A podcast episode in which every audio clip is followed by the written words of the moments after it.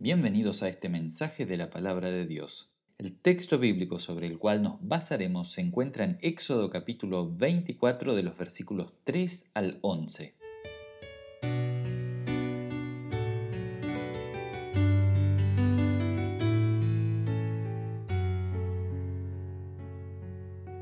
El libro de Génesis se caracteriza por tener muchas historias bíblicas.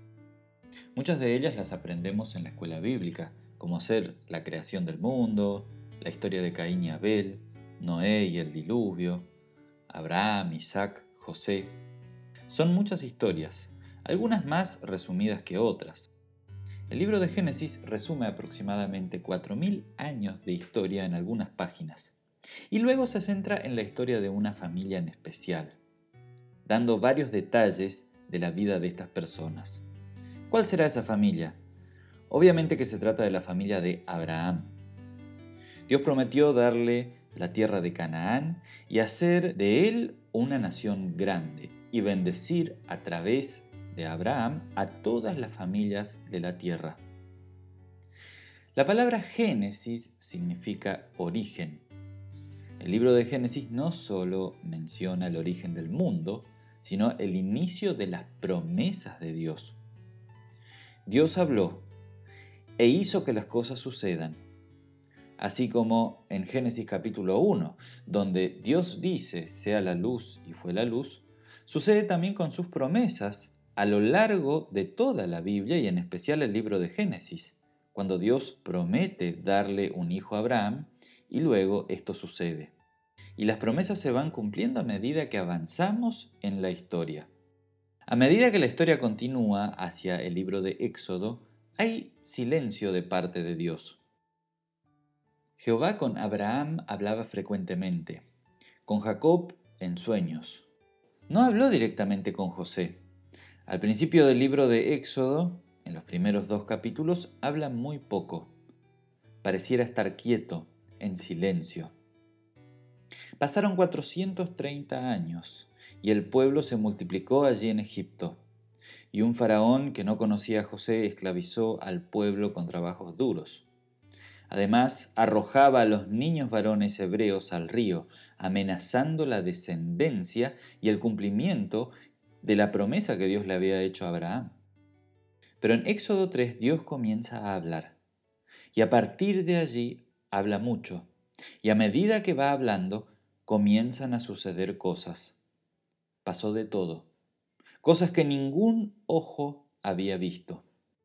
Dios liberó con acciones poderosas a su pueblo del yugo, de la carga que le había puesto el faraón. Los condujo hasta el monte Sinaí. Y cuando llegamos a Éxodo capítulo 20, este hablar de Dios se vuelve tan intenso como su presencia sobre el monte.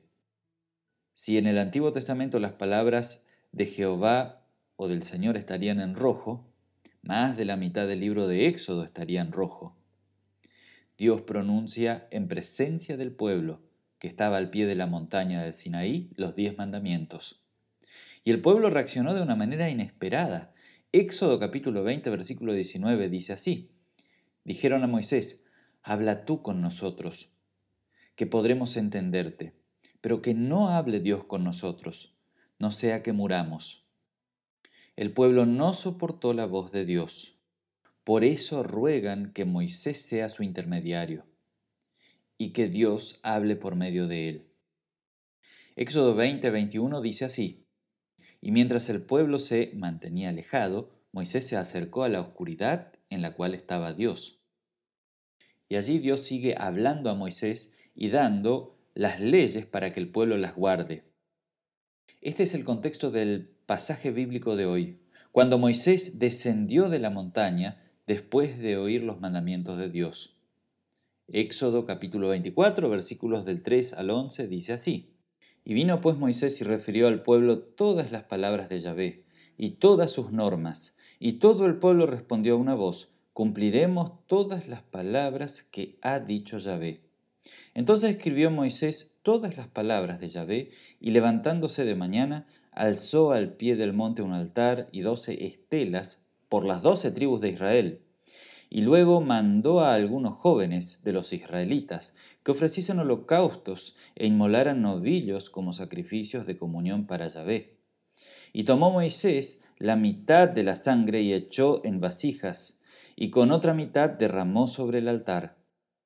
Tomó después el libro de la alianza y lo leyó ante el pueblo, que respondió, Obedeceremos y haremos todo cuanto ha dicho Yahvé. Y entonces tomó Moisés la sangre y roció con ella al pueblo y dijo, Esta es la sangre de la alianza que Yahvé ha hecho con vosotros, según todas estas palabras.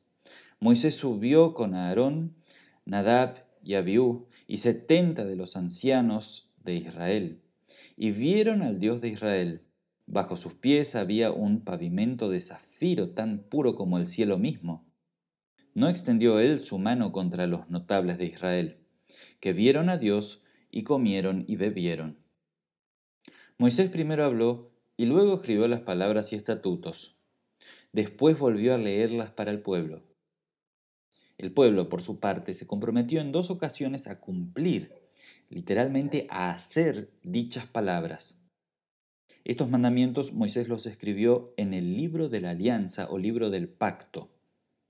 Un pacto es un acuerdo entre dos partes. Este es el pacto entre Dios y el pueblo. Este pacto se lleva a cabo por iniciativa de Dios. En el Sinaí Dios formaliza su pacto con Israel, pero la alianza en sí no es lo elemental, es la formalización de una relación que ya existía. La relación de compromiso es anterior al monte Sinaí. Dios salvó a su pueblo de las garras del faraón.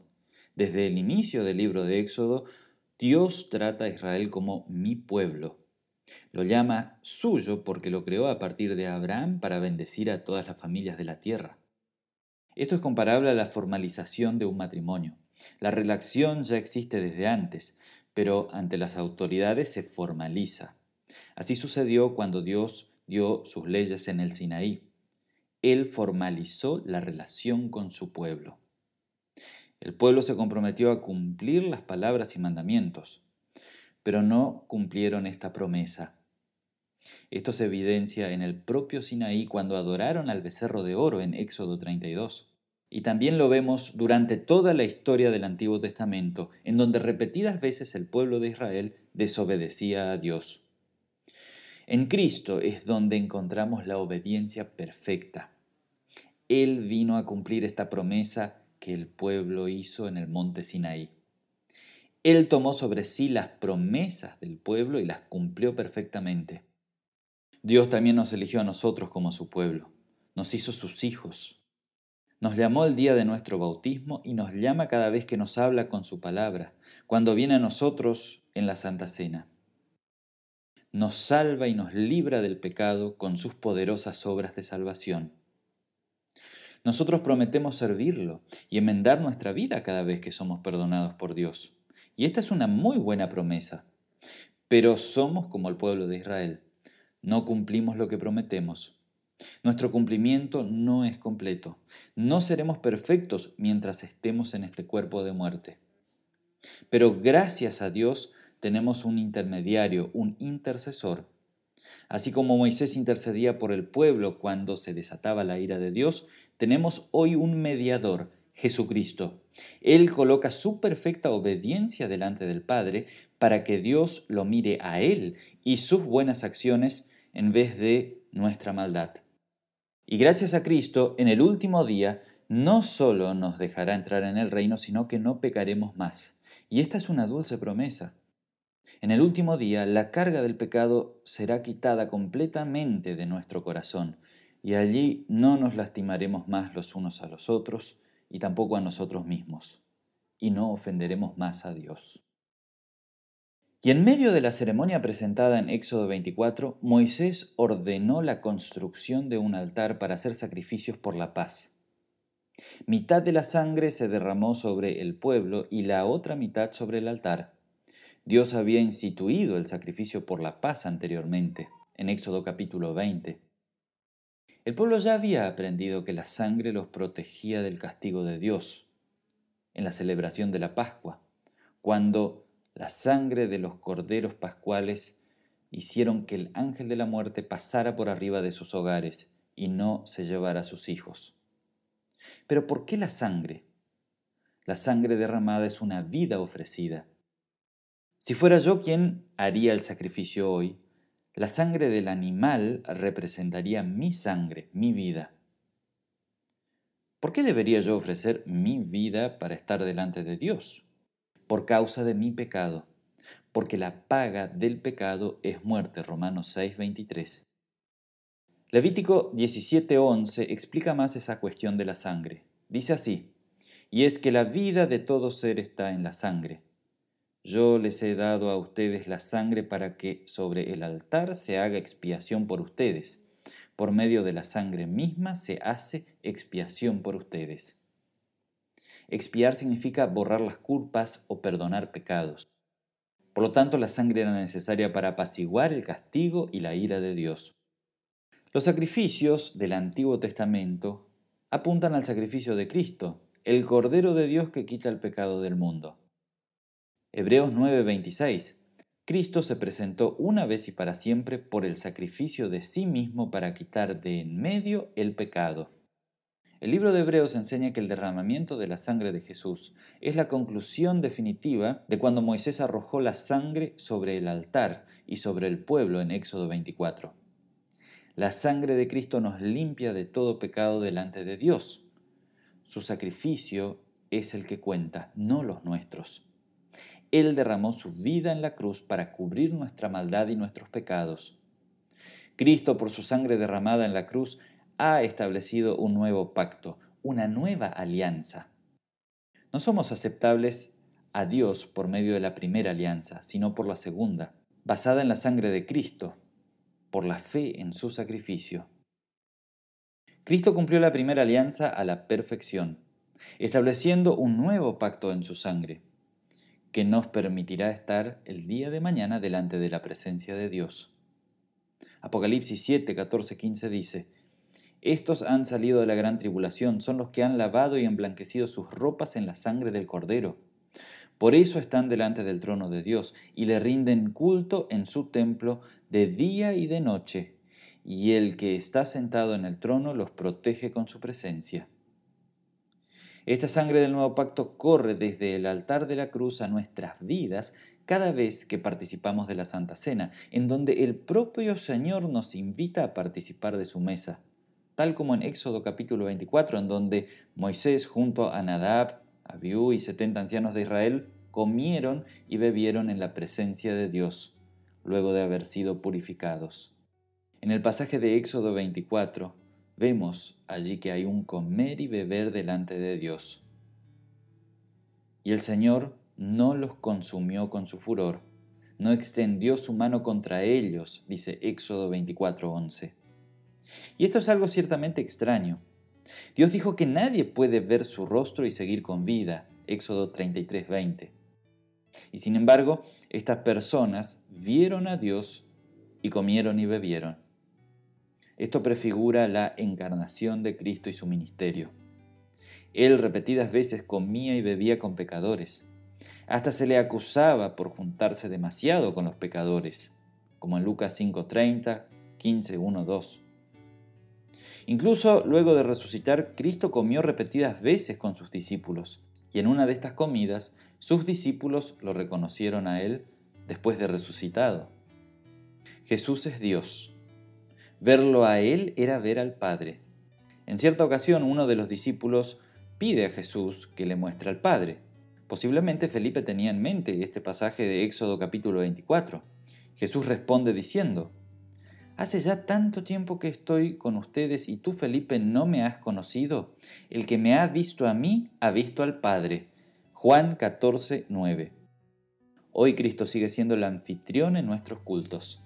Él nos invita a su mesa para que compartamos como el pueblo de su nuevo pacto para el perdón de los pecados. Así como Dios sirvió de anfitrión en el antiguo pacto en el monte Sinaí, así nosotros hoy estamos delante de la presencia de Dios en la Santa Cena. Allí vemos a Dios, comemos y bebemos en su presencia como hermanos. La Santa Cena es el cielo en la tierra Es como ascender al monte de Sinaí y estar en la presencia de Dios. Cristo es el anfitrión y cordero a la vez. Nos invita a participar de su testamento en su sangre para el perdón de nuestros pecados. La Santa Cena es una fiesta que anticipa el banquete celestial en presencia del Señor. Apocalipsis 19:9 dice así, Bienaventurados los que son llamados a la cena de las bodas del Cordero. Y me dijo, estas son palabras verdaderas de Dios. Todo este misterio nos es revelado porque Dios sigue hablando. Nada sería posible si no fuera por su palabra. Si Dios no hablara, jamás habríamos sabido de Él y sus hechos. Tampoco seríamos capaces de hacer nada. No sabríamos quién es el Dios verdadero. Estaríamos inventándonos nuestros propios dioses. Seríamos un pueblo sin hogar, sin propósito, condenados a la muerte eterna sin saberlo. Pero Dios habla, por medio de su escritura y desde los púlpitos. Es un privilegio, una gracia y una alegría tener estas palabras, por las que Dios nos muestra su compromiso incondicional con nosotros. Gloria sea a Dios por sus obras. Disfrutemos de la nueva alianza basada en la sangre del Cordero, de Cristo nuestro Señor, y viviendo una vida nueva en Él.